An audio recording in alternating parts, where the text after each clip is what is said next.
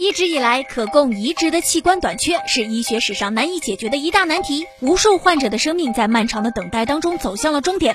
而随着科技的发展，让动物为人类提供移植器官成为了一种可选项。哦，当地时间十号，美国马里兰大学医学院在新闻发布会上表示，一名五十七岁的男子在接受转基因猪心脏移植手术三天之后，情况良好。他也成为了全球首位从转基因猪身上接受心脏移植的人。